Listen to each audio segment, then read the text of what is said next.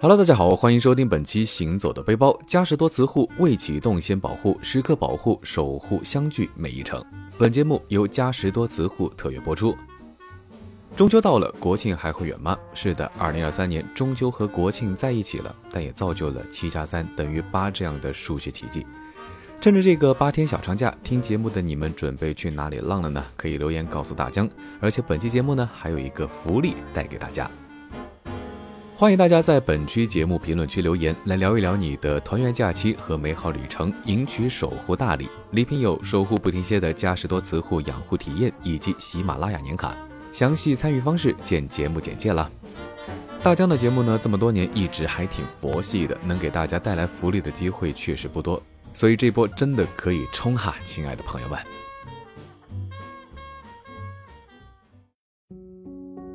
关注大疆的朋友都知道，在二零二三年，大疆真正意义上成为了有车一族。是的，以前出门呢只能租车或者是开朋友的车，现在终于可以开上自己的爱车自驾游了。这个假期呢，因为有中秋节，所以大江呢还是计划回江西老家和爸妈一起过中秋。那么问题来了，过完中秋剩下的假期干嘛呢？左思右想，思来想去，表妹给了我一条路线。她说国庆哪哪都是人，与其出远门，不如就在家附近逛一逛，方便又快捷。于是乎，我们立马确定了本期假期的自驾游路线。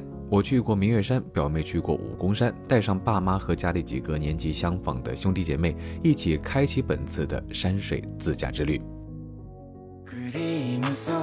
近几年，随着徒步热度的攀升呢，武功山这座非著名的山峰，慢慢的开始在社交平台上火热了起来。从原来的一个小众景点，陡然间好像变成了一个网红。大家呢也经常能够在短视频平台上看到武功山的草甸、日出、日落、星空、云海等等。这次因为我们要选择自驾，虽然从家里出发算不上长途自驾，但是两三个小时左右的车程啊，尤其是还要带上爸妈还有表妹他们，所以出发前的准备工作呢还是要做好的。首先就是检查车况啊，最主要的就是轮胎和机油这两部分。把车开去家附近的修理店，请求师傅帮忙检查一下。那因为大家一直使用的都是嘉实多磁护，所以发动机的保养还是不错的，基本只要做一些简单的检查就可以。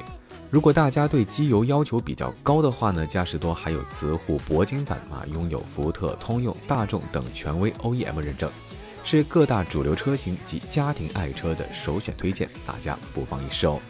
另一部分呢，就是要准备带的行李，因为涉及到登山，所以呢，在装备上还是要选择适合且轻便。比如说，我们准备了一些坚果类啊、巧克力、糖果等高热量的食物，这样呢可以保证快速的能量补给。在服装上呢，也选择了相对轻便，但是具有一定保暖效果的冲锋衣和登山鞋、帽子、墨镜等等。剩下的呢，就是一些随身的物品，比如说充电宝啊，以及应急的小医疗包等等。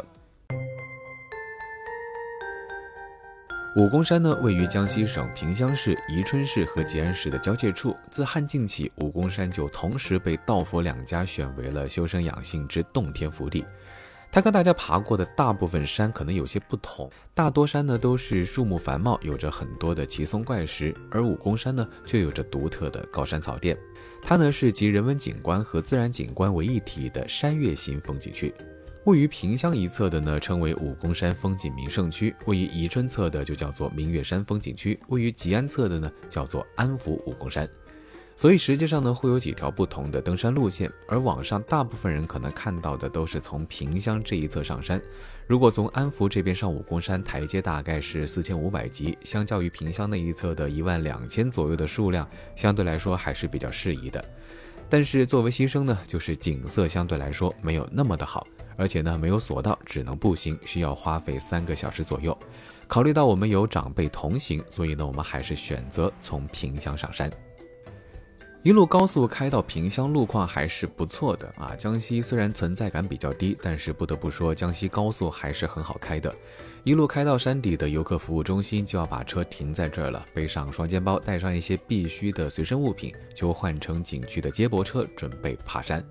因为同行呢有长辈，所以我们选择的都是最省力的路线。大致呢就是从游客中心出发，然后到达石鼓寺大门，然后呢坐中安索道到达浩瀚坡，然后再到吊马庄、观音荡、白鹤峰，最后到达金顶。中安索道呢，这段路确实比较陡峭，所以呢，还是建议大家选择乘坐索道下山路线呢。我们是从金顶到高山草甸，然后通过金顶索道下来，再到许愿桥，到了紫极宫之后呢，坐中安索道下山到游客中心。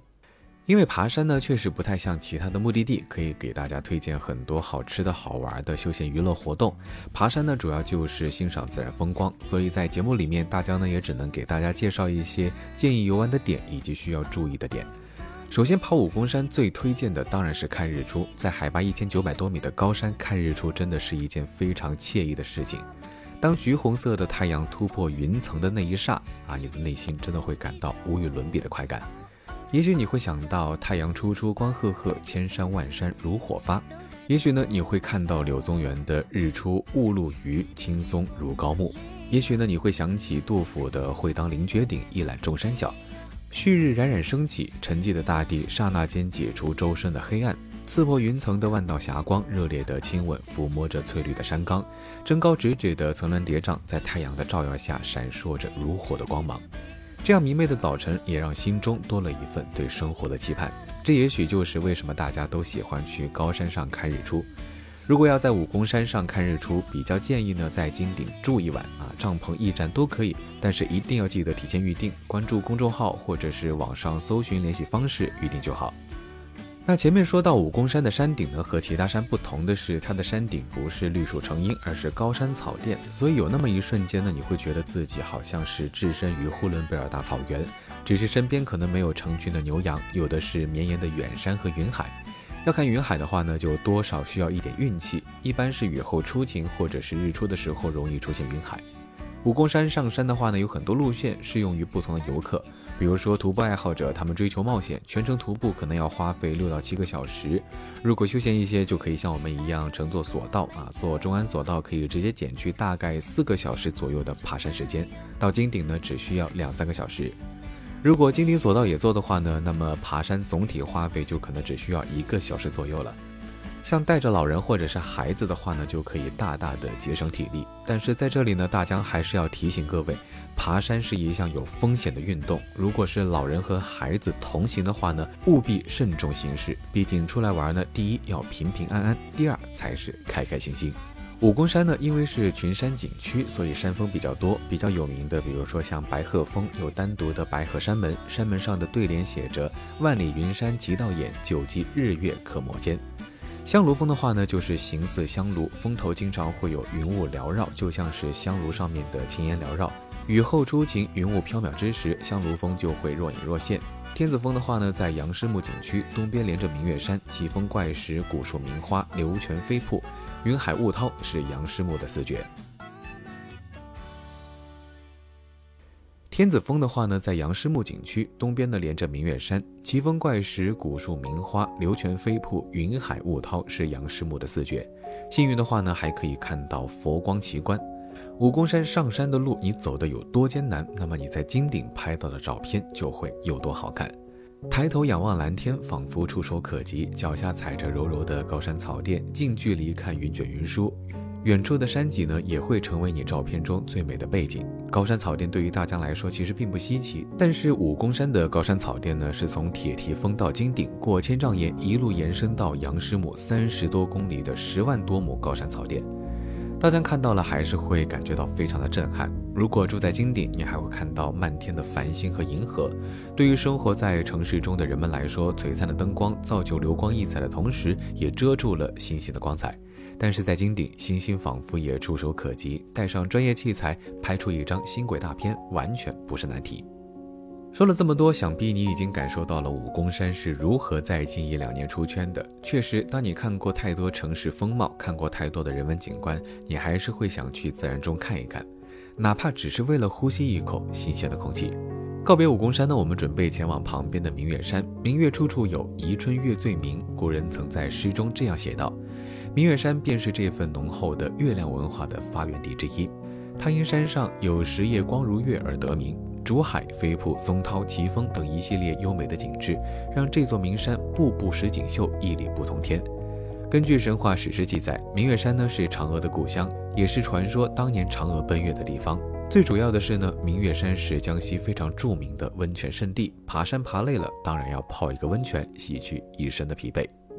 武功山呢离明月山不远，但是开过去呢是一些山路，这就非常考验司机和车辆的性能。其实相信很多人和大疆一样，为了对车好一些呢，都会使用全合成机油。大疆买车之后呢，用的就是嘉实多磁护的零 W 二零的全合成机油。不得不说，这款机油呢对我的车真的是非常友好，尤其是在上海开车，遇上高峰期呢，总要一脚油门一脚刹车。其实这样呢对发动机还是有伤害的，所以需要一款能够提供强力保护的机油来保护发动机。嘉实多磁护的智能双分子锁合技术，未启动先保护，时刻保护我们的爱车。使用嘉实多磁护呢，可以显著减少引擎磨损，超越行业限制百分之五十。所以呢，特别适合在城市开车通勤的白领们。主峰太平山海拔呢一千七百三十五点六米，明月山呢还是佛教的发源地之一。中国佛教禅宗的五大宗派之一维养宗就发源于此。因为前一天已经爬过山，所以呢，我们对明月山的态度就是怎么省力怎么来。画面进入之后呢，从景区大门到缆车站大概是二十分钟左右的步行，一路上景色还不错。经过永月碑林、竹林月影、月之路等地方，总之呢，这里的一切都和月亮搭上了关系。我们游玩的大致路线就是游客中心到朱熹诗亭，缆车下站，缆车上站，然后到了轻奢露营地，乘观光车到月亮湖游客中心，然后去新月洞、青云栈道、月亮湖，再坐缆车下来。这个线路的特点呢，就是全程坐车轻松不累，到点拍照，讲究的呢就是一个字美。下午呢，我们就回到了温汤镇啊，光听温汤镇这个名字就知道这里以什么出名了吧？天然富硒温泉是这里的招牌，温汤温泉呢也是全世界罕见的高硒低硫泉，水温常年保持在六十八到七十二摄氏度，水质呢含硒等多种微量元素，可饮可浴，对人体有益。在温汤镇呢，背着五颜六色的桶出门遛弯是一道亮丽的风景线，而古井温泉则是这些桶的最终目的地。古井温泉对居民和游客供应温泉水，一元一桶，花一块钱打一桶温泉水，跟当地人一样，坐在古井边的亭子里泡泡脚，当然是非常舒服。当然，如果你要追求环境的话呢，也有很多的选择，比如说明月山天目温泉、维景温泉、江西矿疗温泉、公疗温泉等等，主打的呢就是一个舒舒服服泡温泉。这里呢，因为已经成为了产业化，所以整体的环境还是非常不错的。带着小朋友呢，还可以在水上乐园玩，非常的惬意休闲。我们住的呢是维景国际温泉度假酒店，除了室内外六十多个各具特色的温泉泡池之外，山顶呢还有一个巨大的温泉无边泳池。这里呢还可以远眺小镇风光，拍照呢还是非常出片的。夜幕降临，我们就出发前往古井泉街啊。夜晚的古井泉街还是非常漂亮，霓虹璀璨，可以欣赏夜景。当然，这里的小吃、酒吧、烧烤特产应有尽有，可以满足大家的休闲需求，是放松心情的不二选择。如果你时间够多，我会比较建议大家去看一看明月千古情，体验给我一天还你千年的难忘旅行。明月千古情呢，将宜春的自然风光、风土人情、人文传说都融于表演中，再加上灯光、水雾等各种视觉效果，看完演出，内心呢会觉得非常的震撼。吃饭的话呢，大江以前介绍过江西菜啊，真的是很辣，也非常的好吃。江西菜的辣比起川香，真的是有过之而无不及，分分钟辣到跳脚。在别处，辣椒可能只是小打小闹的调味料，但在江西，辣椒真的是一道出手生猛的主菜。非常适合爱吃辣、重口味的干饭人。这趟旅程我吃到印象最深刻的一道菜品就是糍化鸡啊，口味咸鲜酸辣，回味无穷，酸爽中带着一点辣意。此外呢，炒土渣粉、温汤发糕、富硒泉水鱼也极具特色，来宜春旅游一定要尝试一下。好了，本期行走的背包到这里就差不多告一段落。本节目呢是由嘉实多磁护特约播出，大家可以积极参与嘉实多磁护和喜马拉雅守护相聚每一程话题互动，礼品都准备好了，确定不来一份吗？好了，我是大江，我们下期节目再见喽，拜了个拜。